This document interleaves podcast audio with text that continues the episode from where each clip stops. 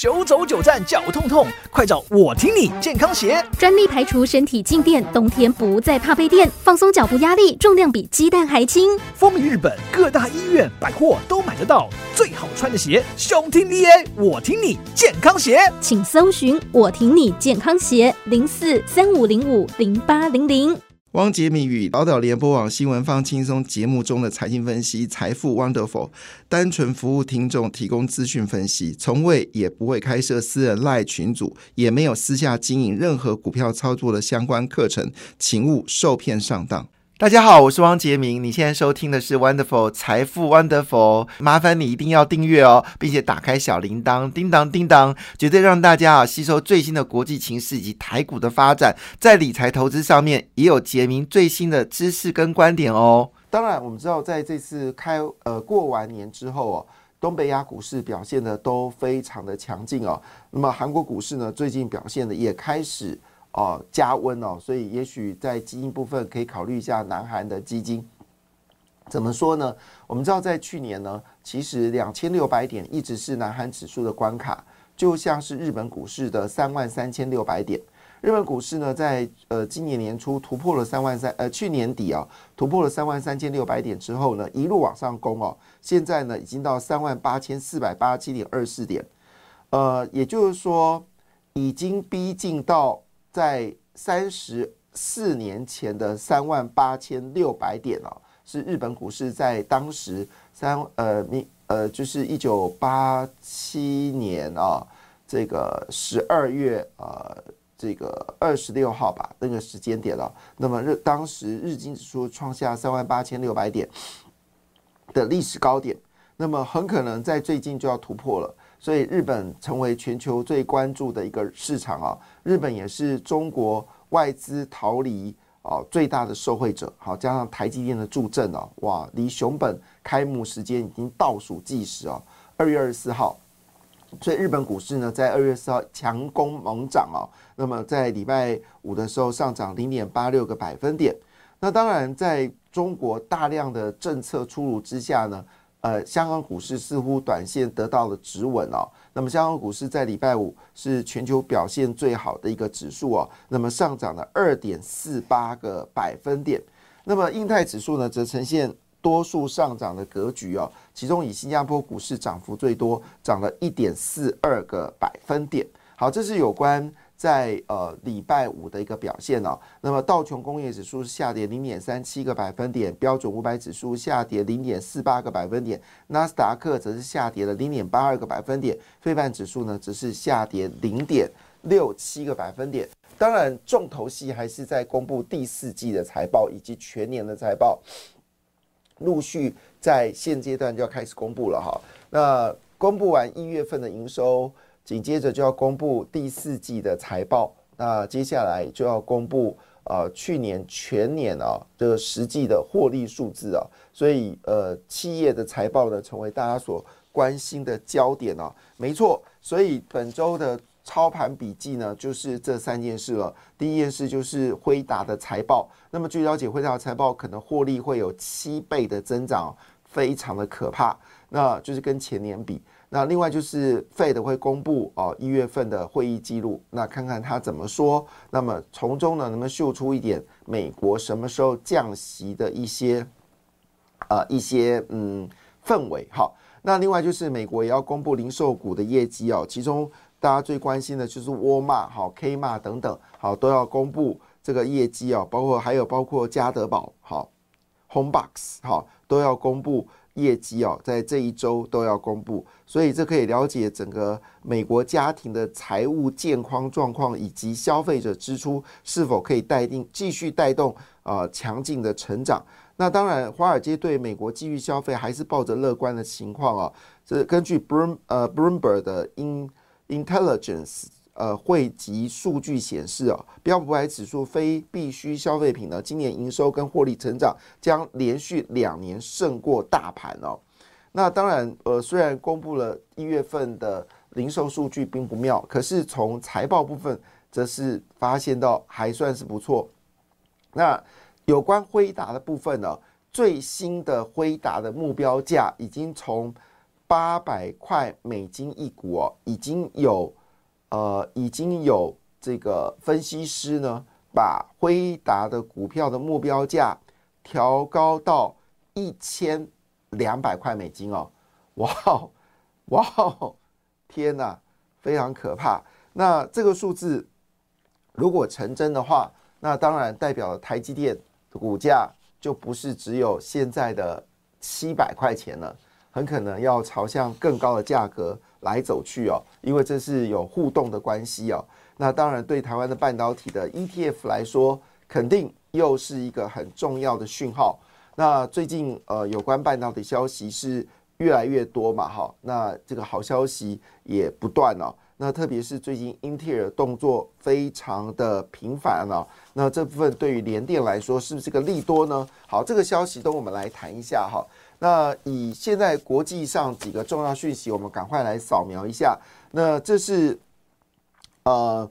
国外的一个彭博讯息哦，那么彭博讯息公布了二零二三年中国外商直接投资中国数据呢，好雪崩八十二个百分点呢，比二零二二年下滑重挫八十二个百分点，那么金额呃只剩下一百七十五亿美金哦，那这个钱是非常少，创下了三十年的新低哦，那么今年会不会继续往下掉呢？好，那么这个彭博说，根据分析师的看法来说，大多的企业对二零二四年前景并不乐观哦。那另外一部分呢，就是呃，中国开始积极的要解除房地产的危机哦，所以中国国营呢将提出了十四兆呃台币呃的房地产贷款哦。当然，十四兆的台币贷款对于台湾这个数字听起来是很可怕的，因为台湾的 GDP 也不过就二十三兆元。但是他们可以提出相关的贷款总额为十四点一兆元呢，好，这个部分当然这金额就很很可怕了哈。但是对于中国将近三百兆新台币的一个经济规模来说，这个钱则不算是什么。那到底可不可以解决中国的暴雷呢？这部分要值得观察。另外一部分呢，就是南华早报说，美国将会派出五艘航空母舰呢，那么齐聚西太平洋。这目前目的是对中国要秀肌肉哦。那如果真的有五艘航空母舰在西太平洋运作的话，这是历史上最多航空母舰在西太平洋进运作。那么在之前呢，最多的数字呢是三艘航空母舰。那也就是说，五艘是在所谓的现在有关以哈的一个。战争还有红海危机当中，美国调集了五艘航空母舰哦，在西太平洋实属空前哦。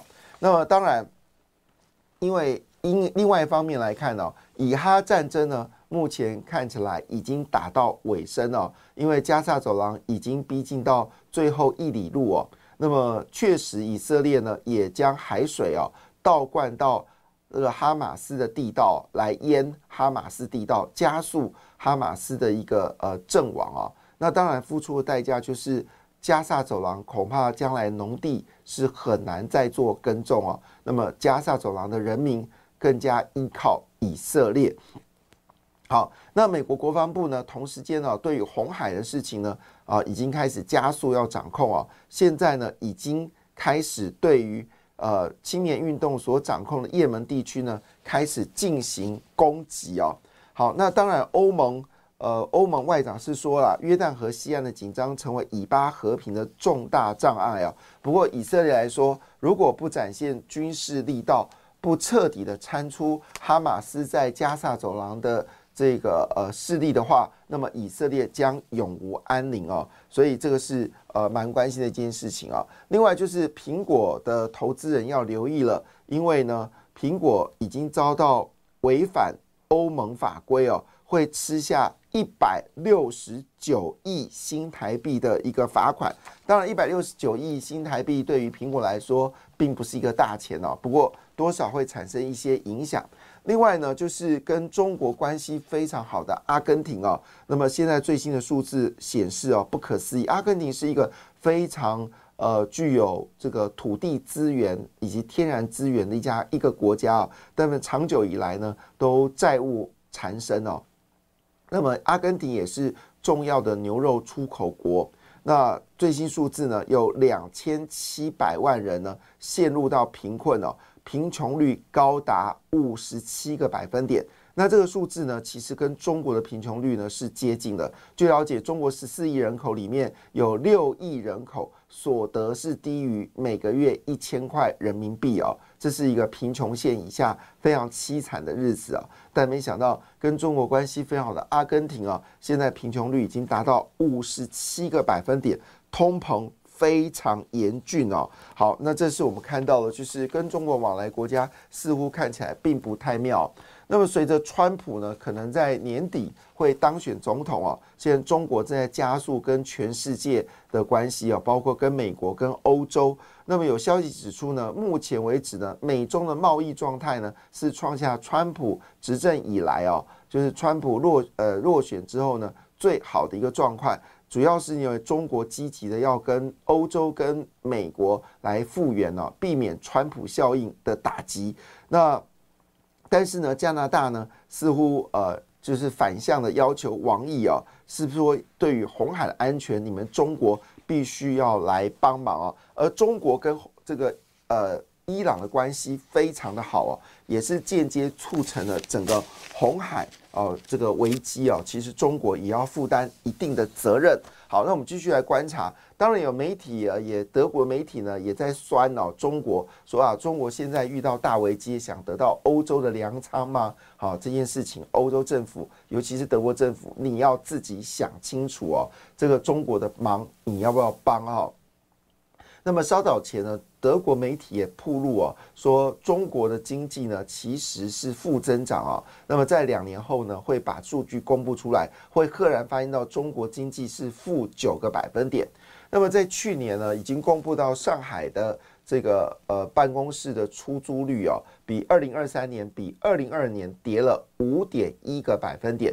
那么我们知道上海的金融中心啊，所以上海的金融是最代表整体中国经济。所以我从这个上海的办公室的空置率比二零二二年、二零二三年比二零二二年降了五个百分点来看的话，五点一个百分点。真正实际的中国经济数据在二零二三年恐怕应该是负的五点一，而不是官方所宣称的正。百分之五哦，所以呃，应该是正四点三哦，应该不是这个数字哦，应该是负五点一啊。所以以这个情况来看呢，外资撤离中国恐怕已经成为一个必然的趋势。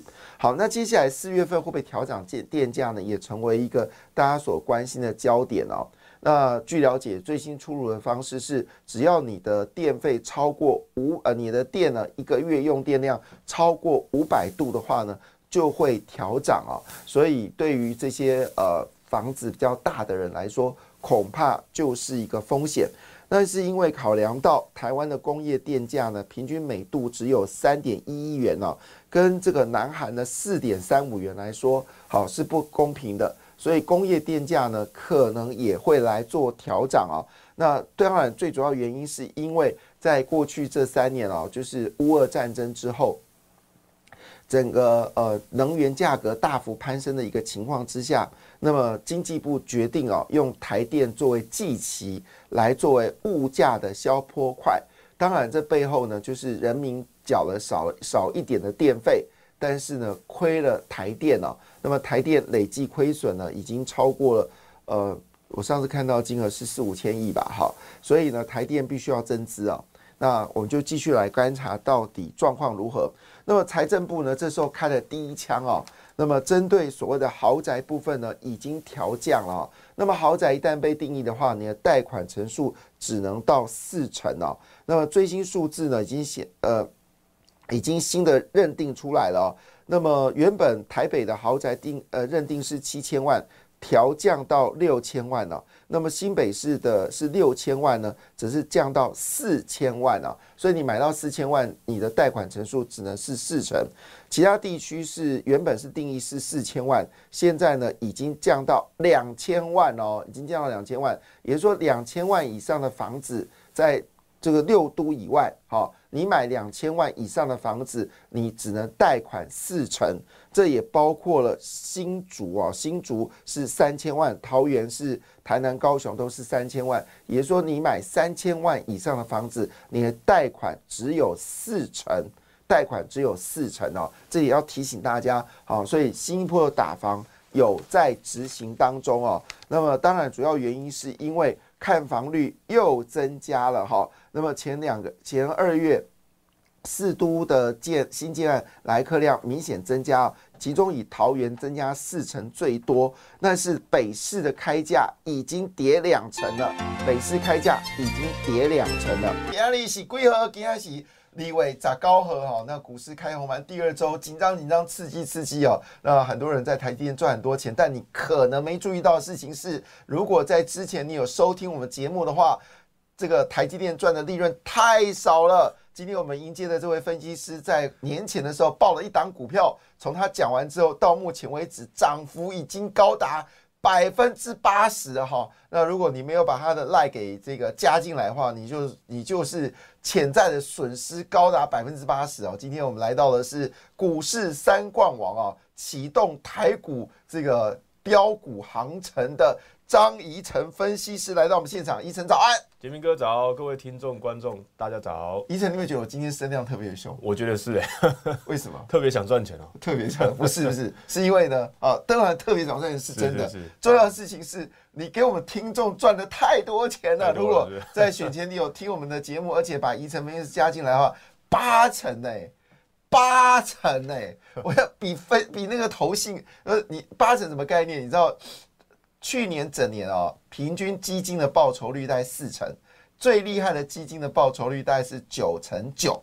结果你只用了两呃两周一个多月一个月的时间，你就把最厉害投信公司的基金一整年赚的钱，人家是要花一年，对你只要花一个月，要不要要不要发表一下你的骄傲感言？我觉得就是抓对主流了。你看谦虚，对啊。这就是谦虚。好，那我们今天非常高兴来到呃，我们今天宜晨分析师啊，来到我们现场，他是冠军三连霸。我们在之前就有特别提醒他，人不但高，而且帅，而且又单身，不，而且是很厉害的分析师。有没有单身我不知道。好，那我们当然在这么这么好的一个光景大下，当然一定会提供呃，当然。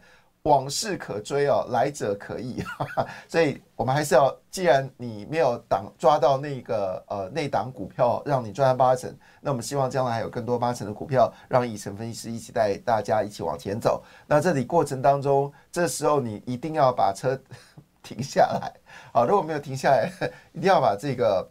赖给加起来，这是值得强烈推荐的啊！就是小老鼠 n 一六八一六八啊，发一次不够，要发两次啊！再来一次，小老鼠 m 一六八一六八啊，小老鼠 m 一六八一六八。那我加进来之后要做什么事情？对你加进来我这个官方的赖群组之后啊，你只要输入一六八，就是这个数字啊，你只要输入一六八，我们这个礼拜的周报再加上本周的冠军选股都会送给各位哦。那那我们待会会跟大家讲哦，哪是哪一些股票？那上一次一月八号礼拜一啊，我就是在这个年前最后一次来这个联播网的时候啊，哎送了这档叉叉叉五，然后我当时就说了，这个是轴承三三雄之一啊。那唯一一个哎这个五结尾了，那当然就是六八零五的富士达啦。当时股价多少？在这个这个这个什么？这个这个这个四百多块，结果呢涨到七百四十九块啊。真的是啊，这个飙涨八成，而且就是从一月八号飙到上个礼拜还在创历史新高哦。那我觉得当然来讲，刚刚杰明哥讲的对，诶，这个我们接下来都往后看，接下来哪一个股票能够呃再有这样的一个表现哦？其实我们待会这个第二阶段要跟大家讲。那我觉得先讲一下大盘好了。那上个礼拜我的大盘表现啊，其实是往下压的。那因为台积电拖累嘛，那台积电往下跌的这个情况下，哎，大盘反而这个表面上是下跌三十七点的。但是我觉得这边来讲，其实啊，哦，个股没有哦，对，个股很活跃哦，超过四十档以上股票涨停板，对，真的。上市看看台积电会眼泪流出来。但是如果你抓对中小型股票，真的是满坑满手满钵的涨停板。没有错，这就是重点了。所以贵买指数，你看上个礼拜有的话，哎，是继续在创历史新高的哦，而且上涨加速啊，七百多家，这个涨停加速高达三十五家。所以我认为这个第二个礼拜啊，这个中小型股基本上还是会接棒这个动能，台股创高的动能继续在往上冲哦。那本周来讲，礼拜三会有所谓的这个啊台指期选的这个结算压力，所以在指数上面、全指股上面可能会有些压力。但是在这个可能礼拜四二月二十号，哎，礼拜四的这个啊 FOMC 的会议记录啦，或者甚至在这个辉达财报啊即将公布，我觉得这边是一个新的火种要点燃啊。那因为上个礼拜五 PPI 的这个数据啊是高预期的，那还包含说，哎，上个礼拜这个封关的时候，哎，应该说啊，这个台股生产物价指数高于预期，对 CPI、PPI 都高于预期，消费者物价指数也高于预期，是的，高了呃零点二个点。对对对，所以我觉得在这个哎，这个美股也没有大幅回落，算是一个小休息整理。那我觉得贵呃那个这个大盘啊，在台子期节选呃这个结算之后，还是有这个新的行情可以再往这个高点来做推升哦。那另外一个观察重点，我觉得大家可以去留意一下本周的这个投信法人。哎，投信法人反而在啊台股创高的时候，投信法人对逢高卖超 有意义吗？哎，我觉得我还是会看，对我本身还是会看，对 对，偷信反而不是摆在旁边嘛，遗存在中间，是是是，引领风潮，是不是这样？对对对，所以投信法人是要抄你的笔记嘛？我觉得投信法人如果转买，哎，那他可能在帮我们股票抬轿了。还是 还是把你刚才那段我我插播，你再讲一遍比较好。对对，你刚才说投信法人，对投信法人的话，你可以观察，包含在上个礼拜五的时候，哎，他已经连续七天反向站在卖方调解了。那我觉得。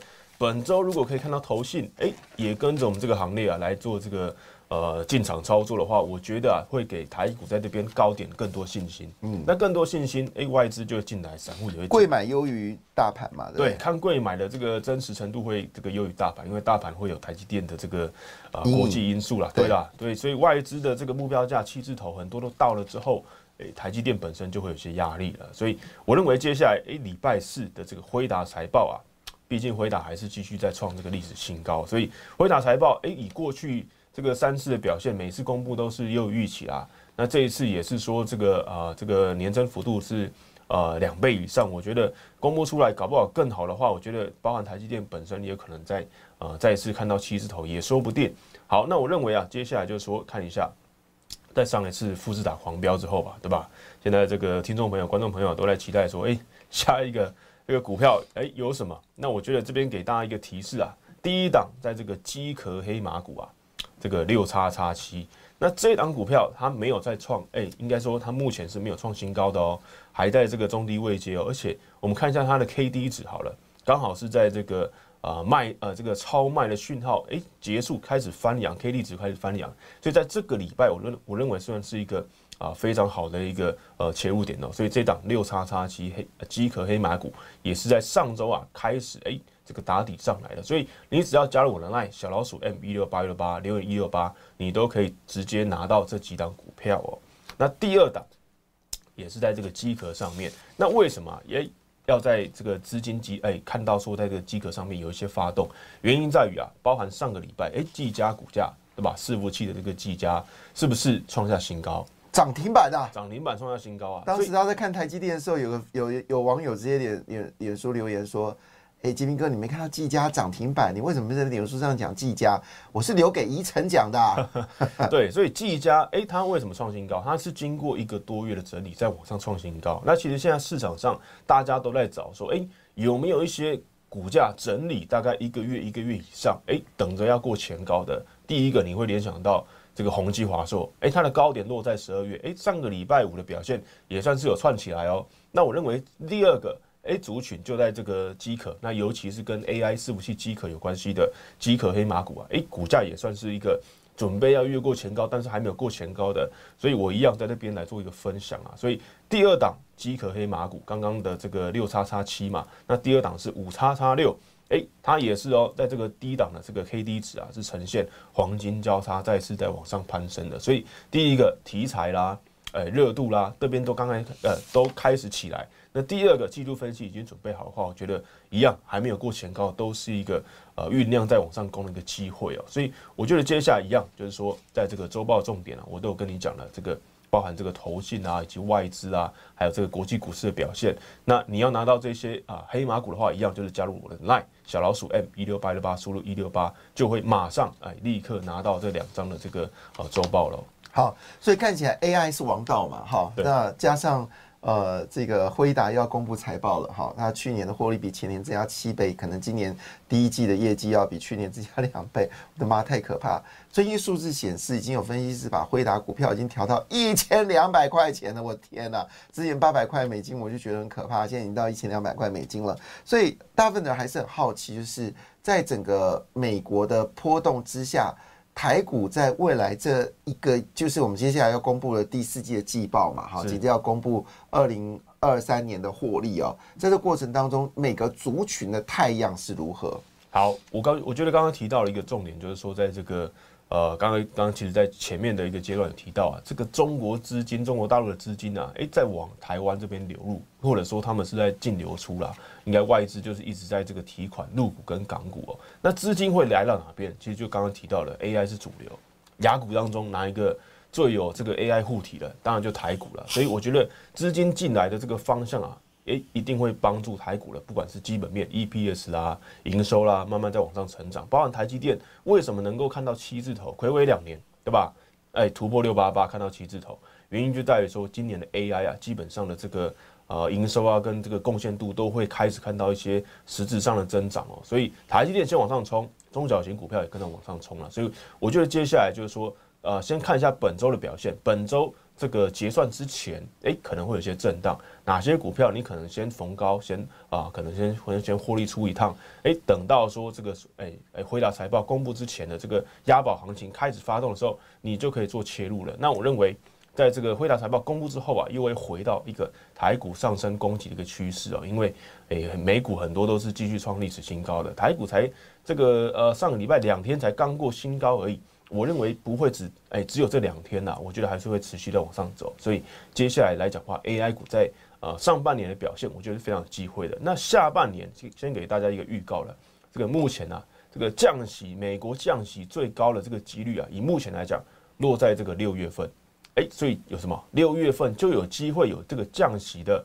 呃，资金热钱的这个这个预期喽，所以我觉得上半年有 AI 继续发动，下半年有这个降息的热钱开始溢出的话，我觉得台股在今年二零二四年金融年的话，还是非常有机会的。好，但里面最关键的焦点应该是两个主轴，第一个是在上柜里面找出这个呃有可能的黑马股嘛，哈，对，这是大家所期待的，因为这几天真的上柜中小型的股票表现的真的很强烈，那大家就很好奇，在中小型股票里面。你的操作策略是什么？就是因为中小股大家对他来说都很陌生嘛，而且有些股票的本益比，坦白讲，你刚才讲的那只呃，就是涨了八十 percent 的，它现在本益比其实也蛮可怕的。那其实我们知道有一只股票也蛮凶猛，叫川虎嘛，也是去年的妖股。好，那如果看它股价，你会觉得哇，已经一千一百多块，但你看本益比，哇，你会吓坏了。所以你怎么来这边做取舍？对，第一个来讲，我觉得本益比啊，在那边来讲话算是一个参考，因为本益比会高，那其实就暗示说它后面的成长性啊，以及它的这个 EPS 可能会呃这个这个成长很多，但是还没有实现，还没有实现的情况下，你会发现说哇，你看过去的这个获利啊，诶，对到现在的股价，本益比会很高，所以我觉得你如果在操作中小型股，尤其是贵买的话，本益比可能先放在一边呢。那什么放在这个最前面优先顺序，就在于这个题材跟行情，题材跟行情对。就是说，哎，这这一次为什么我会集中在这个 AI 的这个机壳呃机壳上面？因为你会看到说伺服器涨了，然后呢，哎，也带动 PCB 涨了，对吧？金相电创历史新高。那接下来，哎，半导体设备也涨了。那接下来的话，哎，哪些整理了一段还没有再往上冲的？我觉得机壳是一个。那上礼拜也有散热，散热也是往上表现。那我觉得接下来 AI 呃族群大族群之下，下面的子族群啊，基本上都会相互轮动，也包含。这个 A I P C 哦，所以宏基华硕这个礼拜也是值得一看的。A I P C 哦，M W C 也要开始了。不过我们谈到这件事，蛮有趣的事情是什么呢？呃，为什么谈这件事情？因为我们在过年时间呢，除了这个 ARM 好，就是安摩它涨一倍以外，真的太夸张，四天涨一倍之外呢，其实美超也很可怕嘛。美超也在过年时间涨了三十六个百分点。那所以台湾这个所谓的 A I 的次族群。它是你是比较认为它是比较有机会往上走高。好，当然在这个情况下，最关心的事情还是你个人的财富了哈。那财富很单纯，就是简单一句话，就是把小老鼠 N 一六八一六八把它加进来啊，这个是财富增加的最快的一种方式了哈，就是提供大家做参考。当然，最关键的事情是接下来呃就要开盘了嘛哈。对那宜晨怎么来看今天的开盘？给大家一个小提示。那上个礼拜五台股呃，这美股呢是往下来做这个这个下跌做收了。那我觉得台股今天基基本上是开平盘附近。